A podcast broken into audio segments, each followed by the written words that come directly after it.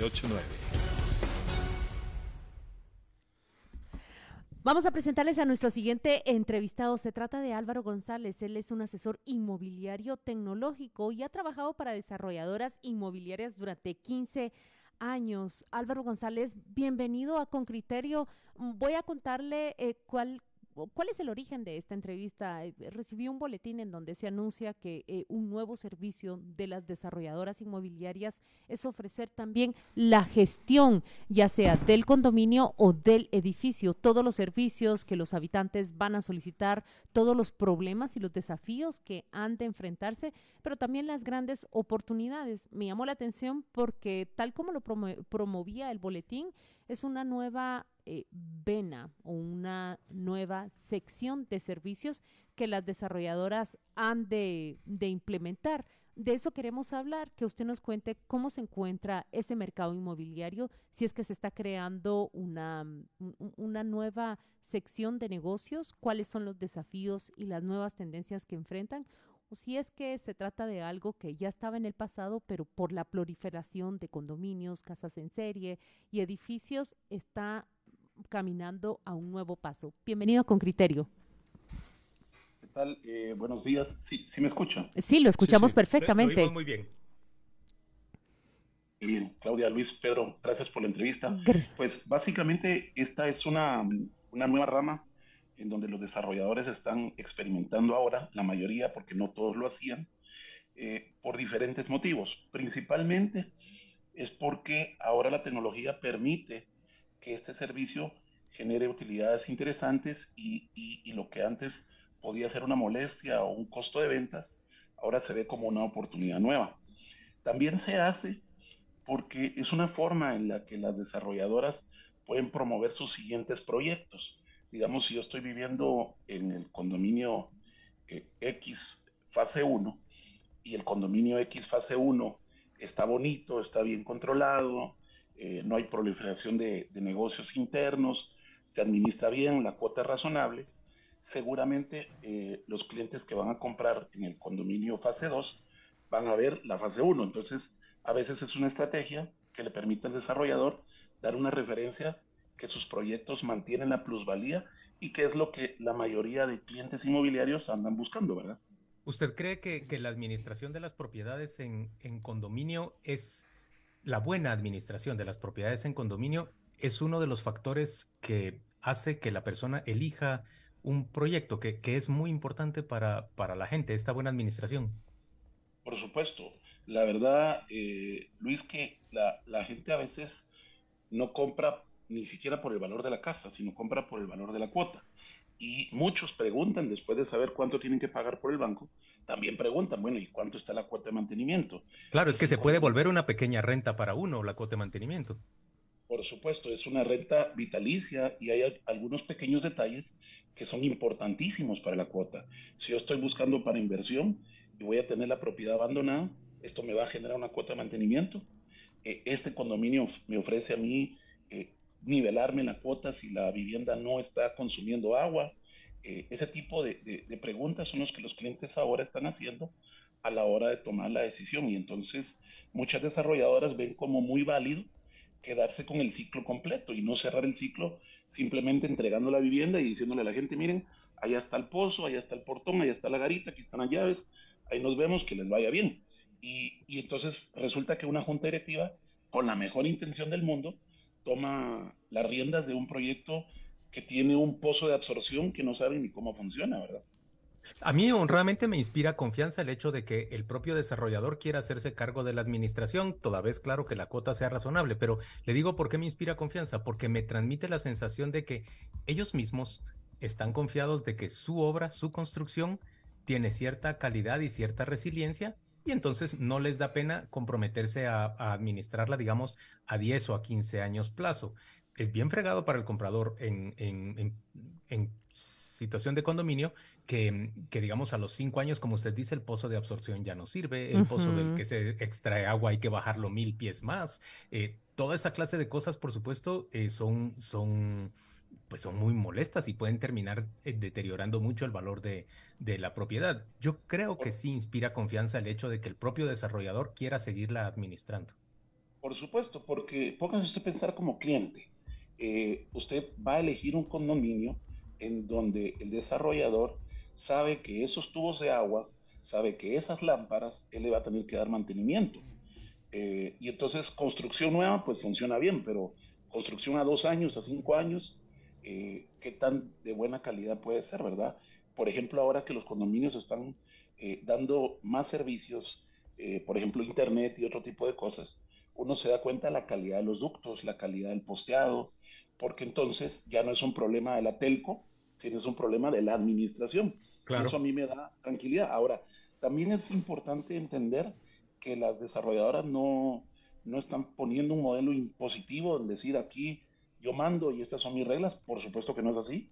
Ellos tienen un reglamento de copropiedad, ellos ayudan a formar una, una junta directiva y la junta directiva puede trabajar de la mano con la empresa de administración de servicios, porque eh, hay un reglamento en donde estipula que bajo ciertas condiciones, pues en algún momento la administración puede decir, la junta directiva puede decir, miren, muchas gracias, pero nos vamos a quedar nosotros con, con el condominio, se eh, cumple el reglamento de copropiedad y ellos pueden hacer la transición de la mejor manera, ¿verdad? Pero, vuelvo y repito, eh, es bueno dejárselos a los expertos, porque nosotros, por muy buena voluntad que tengamos, no tenemos idea de lo que conlleva eh, bajarle mil pies a un, a un, a un, a un ducto, ¿verdad? O, por ejemplo, eh, lo que podría conllevar tener una variación en el flujo del pozo. Tiene, ah, Mire, tiene razón y está mencionando, eh, Juan Luis mencionó el pozo de agua. Ahora, ahora lo está mencionando usted, mencionó el ducto. Me pregunto cuáles son los problemas más frecuentes que encuentran los propietarios de condominios y de apartamentos cuando ya reciben esa administración. Digamos que la desarrolladora dice, eh, señores, aquí están las llaves, eh, ahora los administran ustedes.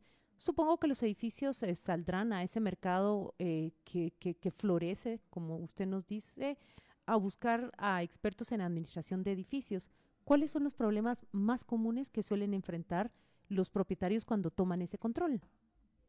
Pues mire, es bueno que usted lo mencione porque también es válido mencionarles, sobre todo por el tipo de crecimiento inmobiliario que hay ahora, eh, que hay muchas inmobiliarias que no están interesadas en el negocio porque tal vez se fundan únicamente para hacer ese proyecto y no quieren quedarse toda la vida con ese ingreso residual.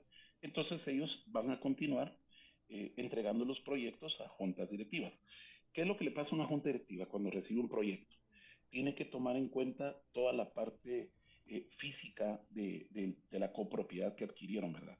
Si su proyecto tiene pozos de absorción o tiene planta de tratamiento, si su proyecto tiene pozo de agua o recibe el, agua de un pozo privado o de un pozo municipal, si su proyecto tiene alumbrado público o el alumbrado es eh, propiedad de la administración. Esas son las preguntas que uno se tiene que hacer. Entonces, normalmente lo que se recomienda a una junta directiva es que contrate un administrador y que ese administrador, dependiendo del tipo de condominio que sea, porque no es lo mismo administrar un edificio que un condominio de casas y también no es lo mismo 100 eh, viviendas que 250, que 500 viviendas. Entonces hay que entender un poco la, eh, la naturaleza del proyecto y qué tan tecnificado está. Nosotros en, en Res Vertical nos apoyamos mucho en la tecnología y, y en lo que empezamos, empezamos es que el condominio forzosamente tiene que tener una app, tiene que tener un portal, tiene que tener un medio de comunicación y de, interacción con la administración, porque al final la administración termina siendo como un, hagamos de caso que el condominio es un pequeño pueblo, un, municipio. Entonces el administrador funge como alcalde porque presta los servicios de agua, de, alcantarillado, de... A él le reclamo yo que la jardinización no esté buena, que por supuesto. Y él es el que guarda el fondo de lo que la gente invierte. Y ahí hay un pequeño problema, porque la gente piensa que su cuota de mantenimiento pues es, es de hule, aguanta para todo. Resulta que algunos muchachos se pusieron a colgarse del, del aro de la canasta de básquet, se lo trajeron, la rompieron y ahora pretenden que con la cuota de mantenimiento eh, la empresa instale una nueva canasta de básquetbol certificada por la NBA, ¿verdad? Y eso no va a pasar, ¿verdad? Porque el presupuesto está muy, muy justo, ¿verdad? Entonces, digamos, yo, yo, yo apunté aquí algunos tips que les quiero compartir a los clientes, a, los oyentes, porque es lo que nosotros trabajamos con nuestros clientes. Un administrador tiene que tener tres pelotas en el aire. Tiene que tener la parte administrativa, refiriéndome a todo el tema del control de ingresos y egrestos, el gasto, la facturación, eh, los cheques rechazados, la cartera en sí. Y, y, lo más importante, la parte administrativa, es el resultado al final del periodo. La empresa de administración está o no está siendo rentable. ¿Es sostenible o no es sostenible? ¿Nos estamos agotando los, los, los ahorros o tenemos que empezar a subir la cuota de mantenimiento? Por eso se necesita alguien que conozca de finanzas, de administración de empresas. Por el otro lado está la parte de relación con el cliente, servicio al cliente, el tema de atender las quejas, el tema de informar, un boletín, una aplicación que permita informarle a la gente, mire, tenemos eh, ciertos residuos en el agua, tenemos un problema con una fuga, vamos a cortar, vamos a cambiar eh, los portones, por favor eh, tomen estas consideraciones. Yo creo que la gente agradece muchísimo ser notificado cuando se puede de las situaciones que le van a afectar, ¿verdad? Miren, eh, la basura no va a pasar porque hoy es primero de noviembre y la municipalidad no deja transportar camiones pesados. Entonces la gente ya sabe que tiene que guardar su basura, que no la tiene que sacar, porque al rato los perros van a llegar y la van a, a destrozar, ¿verdad? Entonces, esa relación con los clientes es bien difícil, ¿verdad? Porque hay mucho cliente molesto con la administración cuando realmente su molestia está con eh, la decisión que compró eh, perdón, la decisión que tomó cuando eligió el proyecto inmobiliario y se desquita con el que le está administrando el proyecto. Esa parte de servicio al cliente es muy importante. Si su administrador no tiene ese manejo de crisis, no se puede parar enfrente de una asamblea, es complicadísimo, ¿verdad? Y la tercera parte, que a veces es la más difícil, es la parte operativa. Es necesario que el administrador sea una persona de campo, que vaya a los jardines, que baje a la planta, que supervise el pozo, que se suba a la azotea, eh, que vea los taludes, tanto deslave que hay con estos inviernos complicados que se pudieron haber evitado si el administrador le echara un, un ojazo al riego, si sembrara las plantas adecuadas que ayudan a que el talud se mantenga y que la tierra se mantenga firme, si hubiera hecho la poda adecuada, no hubiera habido eh, un mm. problema de, de, desprendimiento del talud y ahora tenemos el problema que todo el mundo se mete, salimos en las redes sociales, el condominio pierde plusvalía y, y se hace un gran problema. ¿verdad? Cuando es plenamente responsabilidad de los que habitamos la copropiedad ver que las áreas de riesgo estén controladas, ¿verdad? Y entonces un administrador pues tiene que tener sus botas industriales, bajarse al talud, bajar a la planta, relacionarse con los principales proveedores, la gente que clora el agua, la gente que le hace el análisis al agua, la gente que, que extrae la basura, los que hacen la extracción de lodos. Algunos vecinos creen que las aguas negras desaparecen mágicamente, ¿verdad?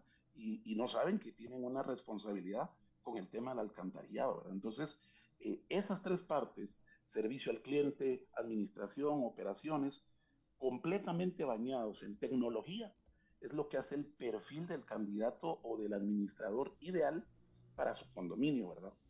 Muy bien, don Álvaro González, asesor inmobiliario tecnológico. Mil gracias por esta interesante charla que tomamos nota rápidamente de los aspectos más destacados. Feliz jueves para usted. Gracias, feliz, feliz día para ustedes. Feliz día. Fabulosa 889 está presentando Con Criterio. Ya regresamos.